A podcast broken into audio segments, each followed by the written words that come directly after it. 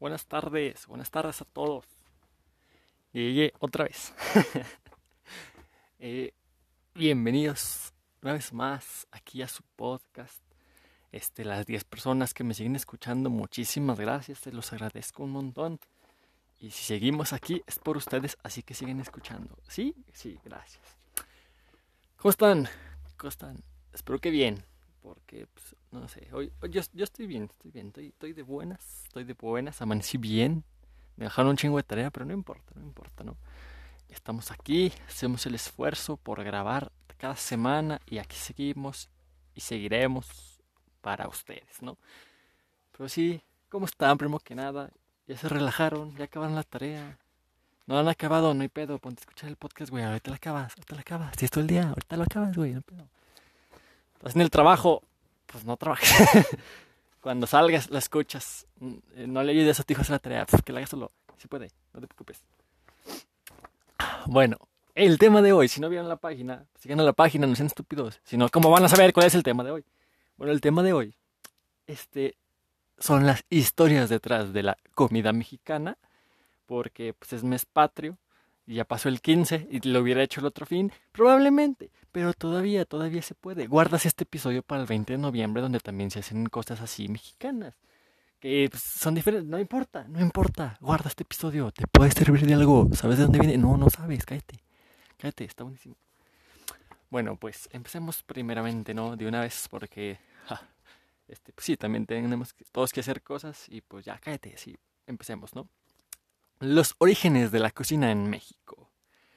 La culinaria mexicana contemporánea, a grosso modo, es el fruto de una antigua fusión, por un lado, los ingredientes y las costumbres culinarias de la época prehispánica, una cocina mesoamericana asentada en alimentos como el maíz, el frijol, la calabaza, el chile, unos cultivos anteriores incluso a la cultura maya, y etcétera. Por otro, la llegada de otros ingredientes y otras costumbres de la mano de europeos, sobre todo los españoles, tras la llamada conquista de México, cuando Hernán Cortés, en nombre del rey Carlos de España y a favor del imperio español, chingó a México entre 1519 y 1521 y sometió al imperio azteca. Claro que sí, como no. Eh, convirtiéndose este territorio americano en un virreinato y no en una colonia, que es lo que se supuso, ¿no? Eh, en un encuentro forzoso entre culturas muy diferentes que condicionó de forma total el futuro de la cocina que los pueblos practicarían. De aquí surge la combinación de esas comidas tan ricas que hoy en día probamos como los tacos, por ejemplo, que las tortillas surgen pues del maíz de aquí y la carne la traen los españoles, pero como que México eh, agarró derechos de autor, ¿no? México dijo, yo inventé el taco, güey, sí, tú pusiste la carne, pero yo fue ahí al, al INEP y ya dijo, yo quiero los derechos de, autor de este platillo, entonces por eso es mexicano, ¿no? Pero bueno, la, la conjunción entre los mencionados ingredientes vegetales, además del aguacate, el cacao, el cacahuate, el agave, el nopal, el amaranto, la vainilla y todos estos, algún pescado, así como un buen número de hierbas y condimentos de todas clases, con lo traído por los españoles, este, desde materias primas como arroz, aceite de oliva, almendras, trigo, animales, su carne y todo lo que ya había dicho, ¿no? Hablamos de varios tipos de ganado, también cerdos, gallinas, cabras, ovejas. Entonces de aquí surgió esa combinación tan rica que hoy se llama culinaria mexicana. Estas circunstancias históricas en el entonces virreinato de Nueva España proporcionaron el nacimiento de un particular mestizaje tanto de comida como de personas, ¿no? Por todo lo que sabemos, ¿no? Todos somos mestizos. Entonces, pues sí. Dado que la imposición de las costumbres españolas había tenido escasos resultados, la culinaria local ancestral fue adoptando los nuevos ingredientes aprovechándose de ellos, ¿sí? De los españoles. La introducción de la carne y de otras materias primas sirvió para ampliar los horizontes de la gastronomía del México virreinal. La rica variedad gastronómica de aquellas tierras y sus gentes ensanchaban todavía más sus horizontes y adoptaban, además de las ineludibles y casi obligatorias influencias ibéricas, resultado de pues, la presencia musulmana en la península, los flujos que llegaban, los influjos, perdón, que llegaban con la esclavitud africana y los galeones que transportaban mercancías entre los puertos de Acapulco, Manila y Filipinas, ¿no? Todas estas cuestiones de, de la transportación en barco sirvieron muchísimo para la que hoy es la culinaria mexicana, ya que literalmente son, son, muchos, muchos lugares, muchos lugares, ¿no? Hasta, hasta de, de, de, Persia salió todo, ¿no? Pero bueno, eh, esta suerte de, de, nueva cocina y el mantenimiento de las recetas más antiguas tuvieron como escenario, más allá de los hogares particulares, los conventos y misiones que a lo largo de este nuevo territorio español se establecieron.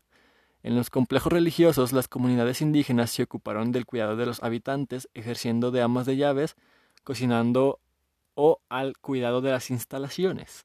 Fue así como a lo largo de los años se fueron manteniendo platos emblemáticos con más de 3.000 años de historia que todavía se preparan este, hoy en día, ¿no? Surgieron nuevas elaboraciones y la cocina dulce mexicana se desarrolló hasta ser una de las más importantes del mundo actualmente porque Uf, uf, los dulces de México, la verdad. Los. Mm, una cocada ahorita, nombre. Se adaptaban los recetarios a los ingredientes disponibles en tierras mexicanas y se llevaban a cabo técnicas extrañas para estas tierras como la fritura, ¿no? Los churritos, los, los mismos churros dulces, las papas, todo esto. Todo. Para que vean, ¿eh? No, no, no pensaba ahí de hecho es algo que casi nunca se da cuenta, ¿no? No es como de comida mexicana, así ah, tacos y la, la, chingada, ¿no? Pero es como de los, los churros, güey, los churros. No son originarios de México, pero se utilizaban también, o sea, los churros así dulces creo que eran turcos, ¿no? Creo. Pero, por ejemplo, los churritos y las papas sí vienen, sí vienen de, ¿no? Pero bueno, entre medias, este, en el norte del país, la mezcla de la cocina española, la prehispánica y la de los nativos americanos del actual que se llama Estado de Texas, desembocarían este, otras también muy buenas recetas, ¿no? Lo que, lo que se conoce como el Tex-Mex también, como que esa fusión también, también fue como de, hmm, esta comida, esta comida es, rara, ¿no? Es, como una fusión de los nativos americanos con lo mexicano, entonces como de, hmm, hmm, el Tex-Mex, ¿no? Ahí, ahí se quedó, ahí se quedó. Este, pero, pero, hmm, está bien, ¿no? Bueno, está bien, pues sigamos. De, este modo, y de igual modo, las haciendas, otro de los enclaves donde la multiculturalidad estaba a la orden del día entre trabajadores indígenas y responsables de explotaciones, literalmente, fueron marcos donde la futura cocina mexicana nacía. Sor Juana Inés de la Cruz, religiosa de la Orden de San, de San Jerónimo, escritora novohispana y toda una avanzada a su tiempo, dejó constancia en que está considerado el primer recetario del México virreinal. ¿eh? Así, así, lo, así lo estableció ella. En él se recogía la preparación de los buñuelos de queso, el clemole de Oaxaca o el espeso y dulce mole reconocido como manchamanteles, ¿no? Es, es que mole tan rico, ¿no? Mucho más tarde, en pleno siglo XIX, se publicaría El cocinero mexicano, otro recetario presentado al estilo de un diccionario en el que se recogían elaboraciones indígenas y criollas, así como también otras de influencia española y francesa, que es para muchos la Biblia de la cocina mexicana. Toda esta historia, ¿eh? Toda esta historia. ¿Ustedes sabían eso? Que Sor Juan Inés de la Cruz hizo un recetario. No, ¿verdad? No, ¿verdad? Ya ves, ya ves. Esto te sirve, güey. Escúchalo, por favor. Dale like a la página, claro. Este, bueno. Hablemos ahorita en este momento de la culinaria mexicana de hoy en día, ¿no? en la década de los 70, en la segunda mitad del siglo XX, la gastronomía mexicana no pasaba por nuestros mejores momentos. La culinaria nacional no se consideraba lo suficientemente buena como para estar presente en los restaurantes, ser una cocina digna, en detrimento de la cocina europea, ¿no? Pues, por las diferencias estas que están de la, de, de la presentación y todo eso. Pero bueno, sobre todo la francesa, ¿no? Que se adoptaba en medio mundo como al estándar como un símbolo de estatus y distinción, ¿no? Lo del croissant, el champagne, todo este pedo. Eh, tras años de, de bonanza y propiciados por la Revolución Mexicana, obviamente, con una cocina tradicional fuerte, este periodo condenó al olvido una parte del recetario típico y con él buena parte de las materias primas que lo componían, desapareciendo especies e ingredientes. Debido a esto, ¿no? Como que tuvo un mini declive lo cual causó pues esta confrontación en los platillos, pero pues nos recuperamos, ¿no? Porque tendríamos que esperar a finales del siglo XX para que la culinaria del país comenzara a recuperarse paulatinamente, porque pues era como de vamos a levantarla, vamos a levantarla y la renovada importancia de la gastronomía este fue muy importante, como la nueva importancia dada a la figura de los chefs y en especial el interés por las preparaciones del estilo tradicional que se acababa poco a poco del olvido a la cocina más auténtica y genuina, ¿no? Era como de, de eso que nadie conocía, que la comida que hacía la abuelita de sabe quién chingados, pero ahí vamos, vamos sacándola, vamos sacándola hasta que surgió todo esto, ¿no? Dejando a un lado, pues, influencias y mezclas más recientes, como fue el Tex-Mex, la gastronomía mexicana empezaba a ser reconocida tanto dentro de las fronteras de México como fuera, ¿no? Siendo reseñada como una de las más completas del planeta debido a eso, ¿no? La cocina mexicana es lo mejor que existe en el mundo, la verdad, güey. Europa tendrá seguro gratis y lo que tú quieras, pero México tiene la comida más rica del mundo, güey. Chinga tu madre si no. Eh, sí, la verdad, la verdad. Seamos sinceros, ¿no? Es así como llegamos al siglo XXI y como nace la nueva cocina mexicana, lo que se le conoce ahorita, ¿no? Como la, entre comillas, nueva cocina mexicana, ¿no? Enmarcada dentro de las nuevas altas cocinas surgidas a partir de lo tradicional en otras partes. Cocineros de la talla de Enrique Olvera, Roberto Ruiz, Paulina Abascal o Elena Raigadas adquieren notoriedad por su trabajo recuperando platos olvidados, materias primas prácticamente desaparecidas, investigando en el pasado culinario para traer un estilo renovado e innovador en el que la presentación de las técnicas tradicionales se une al ánimo renovador que caracteriza a los mejores chefs del mundo ese, ese sentir de que sí, a huevo, soy un chingón. Que tú lo ves, lo ves desde que entra, o sea, lo ves que es chef y es como, ese güey es chef, güey, ese güey me ha preparado una comida bien vergas. Así se veían ellos, rescatando la culinaria de México. Qué orgullo, qué orgullo, la verdad. Mm, pero bueno, pero obviamente es, es, eso, ¿no? Sin perder las esencias ni, ni mirar solamente atrás de que sí, vamos a, sacar estos platillos. Y, pero ¿cómo lo hiciste? Pues no sé, pero pues, yo lo saqué, dame dinero una forma de, pues, de avanzar sin dejar de permanecer enraizado. Ese es, es, el punto estratégico, ¿no? Ese es el futuro de la cocina mexicana. Así es, así es. Bueno, ahora sí, vamos a proceder. Les voy, les voy a hablar. Ah, primero que nada, vamos a, a, retomar lo que ya dijimos, ¿no? Que, pues esto, ¿no? Que mucha gente no sabía de dónde surge esta comida, ¿no? Es como de la comida mexicana, españoles y mexicanos, y ya. Es como de, no, güey, hay más cosas.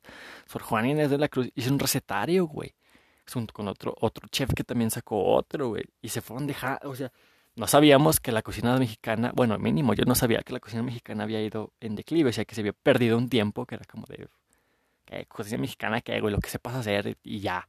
Y después fue resurgiendo como el fénix, ¿no? Pero qué bueno, o sea, entonces pudimos habernos quedado en estos momentos sin comida tradicional mexicana.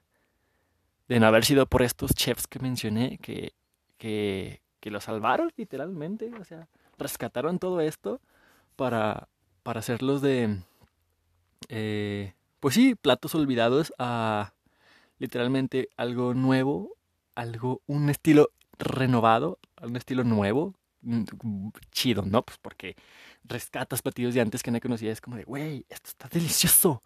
Voy a repetir los nombres por si acaso este, reconocen alguno de ellos o les interesó, ¿no? Es Enrique Olvera, Roberto Ruiz, Paulina Bascal y Elena Raigadas. ¿no? Estos fueron los principales que hicieron esto, que es recuperar platillos olvidados de México y hacerlos resurgir.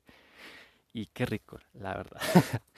Pero bueno, ahora vamos a pasar a hablar un poco de las historias detrás de las comidas. ¿Por qué? Porque sí, todos conocemos el mole, el chocolate, la chingada, pero nadie sabe la historia que hay detrás de esa, ¿no? Entonces les voy a platicar acerca de unas historias muy mexicanas de la comidita mexicana, ¿no? Vamos a comenzar con el mole poblano, porque qué rico es el mole, ¿no? El mole poblano, bueno, el mole del náhuatl moli o moji, no sé cómo se pronuncia, no, no, no tengo idea, pero del náhuatl moji, así se escribe, M-O-L-L-I, salsa o guiso, es lo que significa, existe una gran variedad de moles en México, ¿no? Todos lo sabemos, el mole almendrado, el poblano, bla, bla, bla, bla.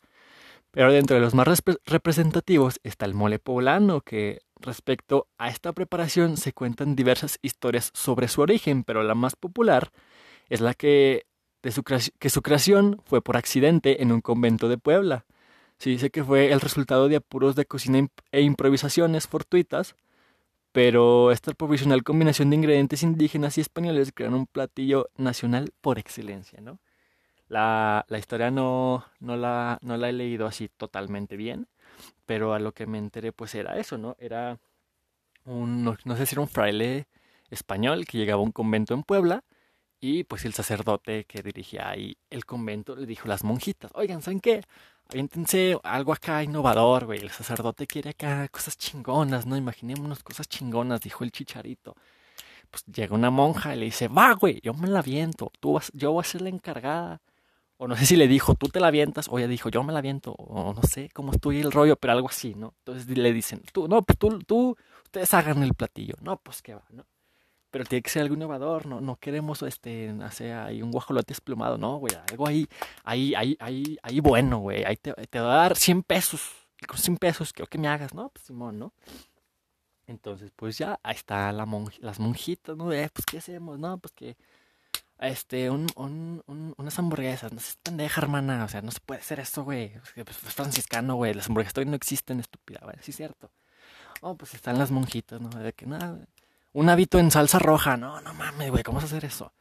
Y pues ya no, están en chinga. Y pues no, mira, pues tú ve compren lo que encuentren. Y aquí los ingredientes vemos qué hacemos, ¿no? Y pues ya van todas las monjitas y pues regresan, ¿verdad? Y no, pues, ¿qué, qué compraste? No, pues que pues, chocolate, no mames, güey, pero no, pues por si acaso, no, sí cierto. Y tú, no, pues que chile, pues, está bien. Tú, no, pues que compré estos, semillitas de amaranto. No, pues está bien. Tú, no, pues yo compré un pollo, así, de, así, un guajolote, güey, desplumado. Bueno, está bien. Ah, la verga, no, pues que un, guajolote en salsa de, de chile y, y, y amaranto. No, güey, pues cómo, ¿no? Y pues se les hacía tarde. Y, llega, llega este, este compo, ¿verdad? El, el, español acá, perrona, al convento, ¿no? Pues tanto las monjitas de que chinga su madre, güey. No, pues en, en corto, mijas. Échenle todo en la cazuela, ahorita vemos qué pedo, ¿no? Y de ahí, de ahí literalmente fue de que échale, güey. ¿Qué, qué, qué es esto, Maret? Échaselo, güey. Y eso, chile, échaselo y chocolate, échaselo, güey. No, con chocolate, échaselo, güey. Le echaron el, el, el, el, guajolote esplumado.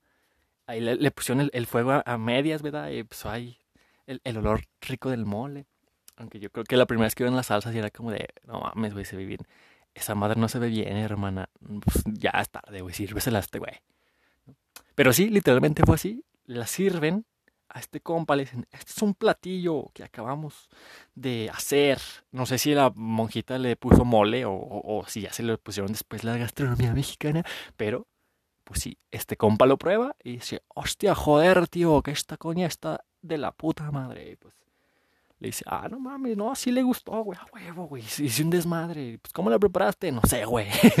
Hice un desmadre en la cocina. Eh, déjame a ver si me acuerdo otra vez. Y de ahí surgió el mole.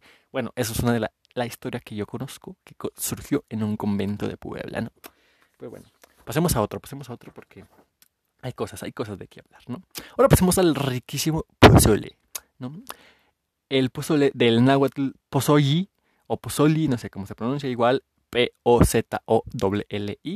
que significa espuma, servido en el tradicional plato hondo pozolero y con esa cuchara gigante, obviamente, porque el pozole se come así de rico, con alusiones de Bernardino de Sahagún, que fue un misionero franciscano, no sé si es Sahagún o Sahagún, no sé, hay una H ahí de por medio, no tengo idea, eh, ilumínenme los que sepan, este, tenía registros en los que describe que Moctezuma, el emperador del imperio mexica, recibía un pozole durante los festejos en honor a Tonatiuh, aunque era preparado de manera distinta y se especula que era de carne humana.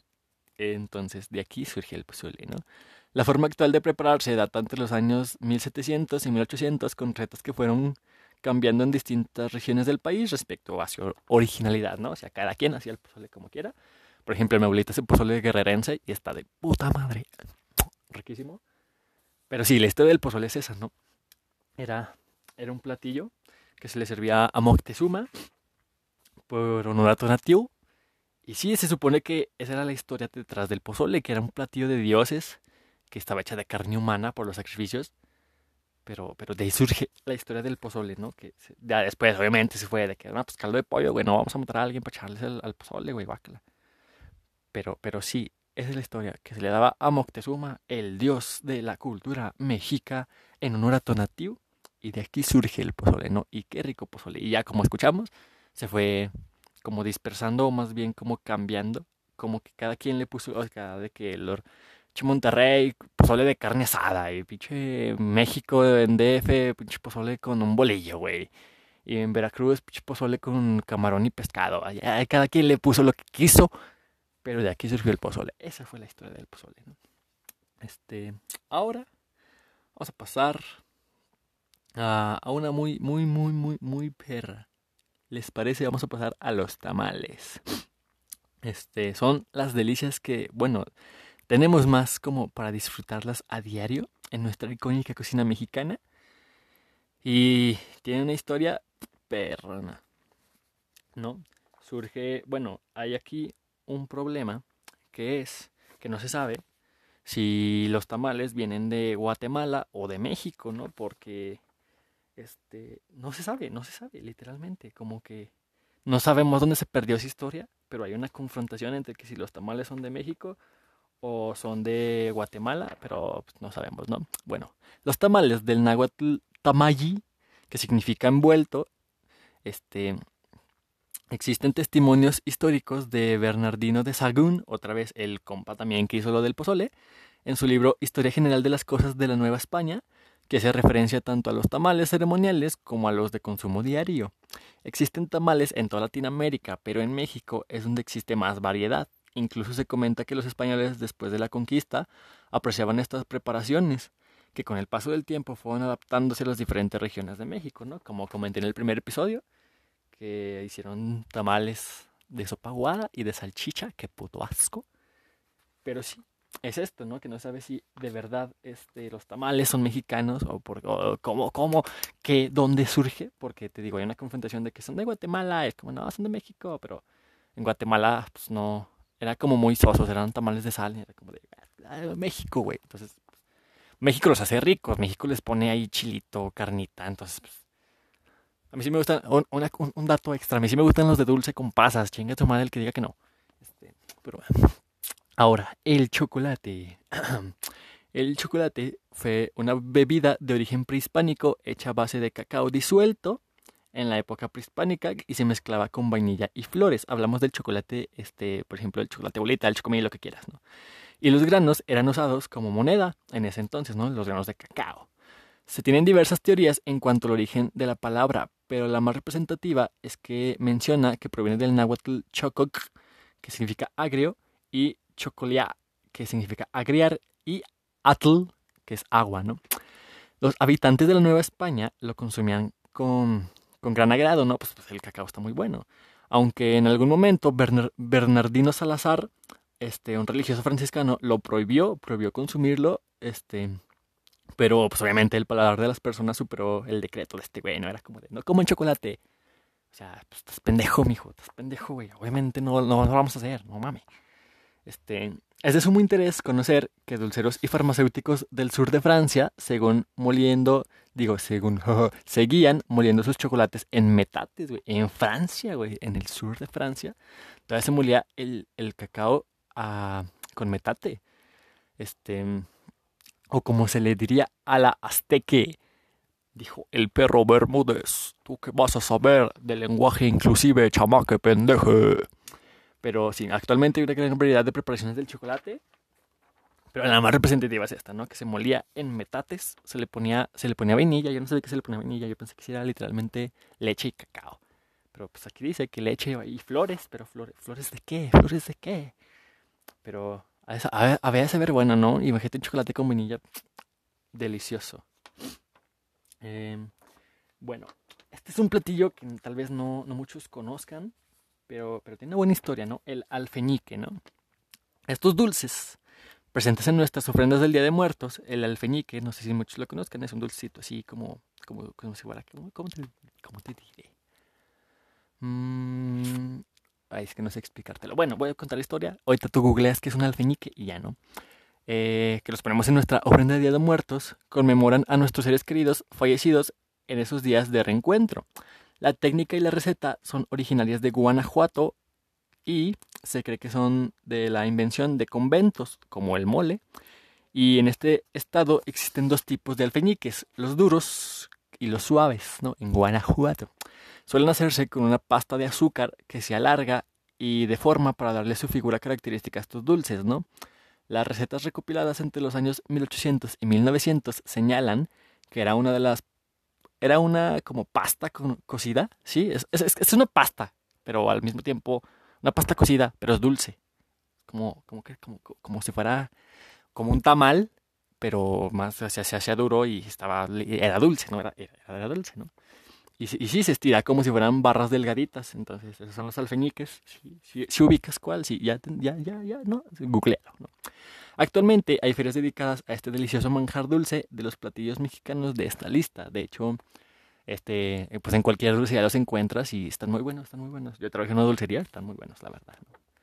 Hay de que, ay, se me rompió esta caja y me los tragaba todos. Nada, no es cierto, pero sí. Y para concluir, vamos a hablar de los chiles en nogada, ¿no? Este lo voy a hacer más cortito porque hay cosas que hacer, todos es viernes, sí, pero hay cosas que hacer, mañana hay, que trabajar, hay muchas cosas. Aparte, muchos tienen tarea, entonces, de hecho, espero estén escuchando esto con tarea o trabajando. Muchas gracias por escucharlo. Te voy a dar un, un chicle. Bueno, ya para terminar, hablemos de los chiles en nogada. Esta es de las que más me gustan a mí, en lo general, por su historia, ¿no?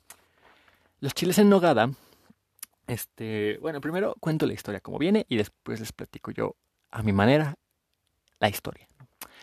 Este, los chiles en nogada, eh, este es uno de los platillos mexicanos de temporada por excelencia eh, de los favoritos, ¿no? Es sin duda el chile en nogada, la verdad. El chile en nogada, joya. Que en su receta original está compuesto por nueces de Castilla, que vienen de España, obviamente, Castilla, manzana panochera, así se llama, no te rías, estúpido, madura, chinga tu madre. Eh, pera lechera y acitrón. La citronera como, como si fuera ¿cómo te diré? Como, pues es ácido, güey, para que te des la idea, ¿no? Eh, es, es, lo, es, lo, que tienes que saber, ¿no?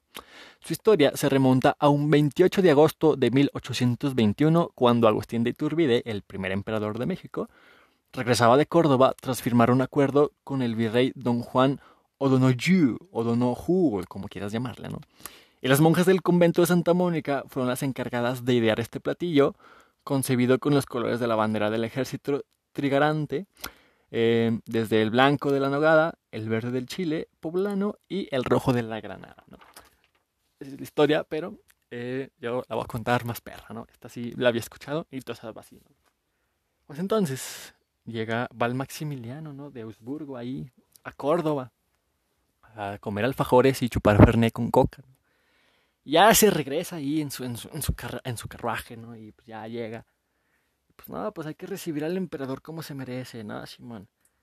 Y pues ya, igual, no sé si esto también fue improvisado, yo supongo que, o no sé, o se lo inventaron, pero pues también le hicieron las monjitas, ¿no? Mucha comida mexicana la debemos a las monjitas, gracias monjitas, ¿eh? para que sigan eh, insultando.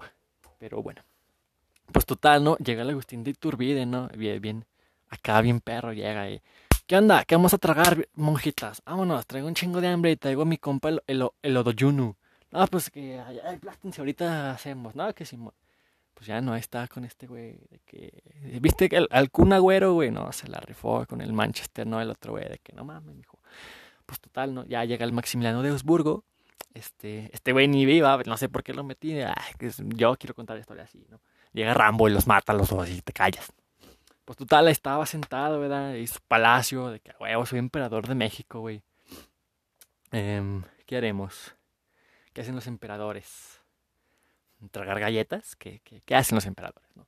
Pues ya llega acá el platillo este, y lo reciben, ¿no? Acá de que, le, le trajemos un chile con salsa y granadas. Pedazos de granitos de granada. Y pues yo me imagino, ¿no? El emperador ahí todo sacado de pedo de que un chile y le pone salsa y granada, güey. ¿Qué es esto? ¿Qué es esto, güey? no mames, y la, la, la mujita, y de que te callas, puto, y te tragas caca si no quieres, y el emperador, de que, toma, pues. Ya, pues le dice, no, y adentro pues, le va a poner, le, podemos poner picadillo, que sobró, si quiere. No, pues vaya, le abren su chile le meten picadillo. Ah, trágaselo, ¡pah! se lo avientan, ¿no? Sea, el emperador ahí, pues, ¿qué hacía, no? Pues era la, la, la, la, madre ahí, pues, ni modo que se le pusiera el tiro, ¿verdad? Que si, no, pues, no. Pues ya está tragándose el chile, ¿no? ah, no mames, está bueno la monjita de no mames, sí, güey, ¿no? Y lo prueban. Ah, sí, cierto, está bueno, güey. Ah. Y de ahí surge el chile en nogada, pero, pero sí hay una, hay una muy bonita historia, ¿no? Eh, y, y, pues, y pues ya, ahí estaba el Maximiliano de Habsburgo chingándose su chile en nogada. Ya eran viernes informales de chile en nogada acá, de que, no, pero el viernes vénganse sin hábitos si quieren y vamos a traer chiles en nogada. Y tú lo vas a hacer, porque es mujer. Soy machista, por favor, huevo. Ah, soy Maximiliano. Soy emperador de México, güey. ¿Qué esperabas? Pinche morra. Hazme un chile en nogada, en chinga. Pero sí, así surge. Este, te digo, no sé si también fue de forma espontánea acá, de que échale un chile con salsa, güey. ¿Qué hay? Uvas y granadas. No, pues échale granada, güey. Chingue su madre. Y ahorita vemos qué pedo, a ver si le gusta este pendejo. O, o, quién sabe, ¿verdad? Capaz si ya tenía acá de que, ¿qué te parece? Acá se levantó la, las monjitas, se levantó la monjita, ¿no? Hermanas, vengan. ¿Qué, qué, qué? Tuve un sueño, güey. No mames, ¿qué soñaste, güey? Un chile con, con salsa y pedacitos de granada de todas las hermanas de que, oh, mami, güey. Como, el, fil, el, filósofo, ¿no? Y que está, que se sienta de que, hermano, ven, sigue a Dios. Este cuarzo te... Ah, todas las hermanas de que, no mames, güey. Soñé un chile en salsa con pedacitos de granada, güey. No mames. Estará bueno, no sé, hermanas, hay que hacerlo. No, que va. Le, le hablaron a su, a su comadre, la, de, la, la del mole, ¿no? Eh, güey estaba bueno el mole. Pues sí, güey. ¿Cómo? No, pues me lo inventé, güey. No sé cómo. Oye, es que me quiero inventar un chile en salsa con pedazos de granada. Oh, pues date, ¿verdad? A mí me salió que no te salga a ti. No, pues sí, ahí, ¿no? Que la gracia de Dios nos ilumine, ya. Se, se vendó los ojos y ahí ya lo, lo, que le salió, le salió el chile en nogada. Y ahí surgió la, la bonita historia de esto, ¿no? Pero bueno, ya no me quiero alargar más. Porque vamos a hacer este experimento de que si duran menos lo escucha más gente, no tengo idea pero pues tampoco quiero quitarles mucho tiempo porque pues como ya les dije, todos tenemos un chingo de tareas, entre ellos yo también. Eh, hay que hacer cosas. Y pues bueno, muchas gracias otra vez a todos los que siguen escuchando este su podcast. Igual quieren algún tema, díganme la chingada desde el priminche, primer episodio estoy diciendo, díganme qué temas quieren y todo. Uh, no, uh, uh. o sea, temas tengo, temas tengo, un chingo, la verdad, tengo ahorita como 15 temas. Este, pero eso, ¿no? Si, por ejemplo, un güey me dice, habla acerca del el Bacardí con coca. Y voy a hablar de... ¿Por qué? Porque como le interesa, puede ser que eh, diga, tengo un amigo que también le interesa escuchar del Bacardí con coca, ¿no? Y, y, y, traiga más gente. Ese es el punto. Así que si tienen un tema que quieren que les investigue y hablemos aquí, tanto para lo que sea, hasta, hasta exposiciones, ¿no? Que voy a exponer de... De... No sé, güey, de... De por qué el queso de puerco se llama queso de puerco si no es queso de puerco, ¿no? Ya te voy acá y te ayudo, güey, te, te, saco fuentes y todo el pedo, ¿no? Pero pues sí, díganme, díganme qué temas les gustaría que habláramos aquí. Eh, van a haber muchos invitados, obviamente ahorita no, no se pudo más que el, el enfermero por esta cuestión del cockpit. Pero, pero sí, ¿no? En futuros, futuros episodios vamos a estar trayendo este, pues ya como había dicho, vamos a tener periodistas, vamos a tener maestros, vamos a tener estudiantes, vamos a tener mucha gente, ¿no? Entonces, pues sí, date al tiro, dale like a la página, güey. ¿Qué te cuesta? ¿Qué te cuesta, güey? Nomás publicamos como tres cosas a la semana y una es el episodio y otra es el tema como dos, tres días antes y otra es como, pues no sé, información extra, ¿no? Entonces, dale like a la página La Vapiera en Facebook. Y pues muchas gracias por escuchar. Aquí me paso a retirar. Espero que te haya servido de algo y te haya gustado, ¿no? Tocaba recalcar que pues, toda esta información es, es true, es cierta, no, no, hay, no hay nada aquí que no sea, que no sea verdad. Este, y pues bueno, nos vemos el otro viernes. Se cuidan y gracias por escuchar.